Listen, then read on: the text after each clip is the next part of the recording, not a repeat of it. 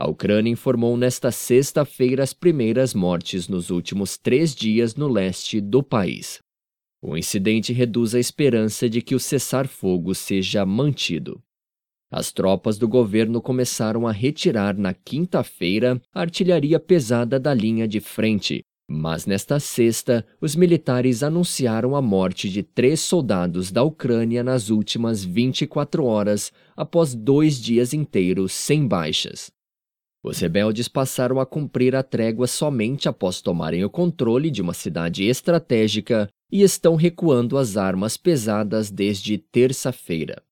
A Ucrânia continua a retirar as suas armas nesta sexta, mas o exército permanecerá em estado de alerta para o caso de uma nova ofensiva dos separatistas.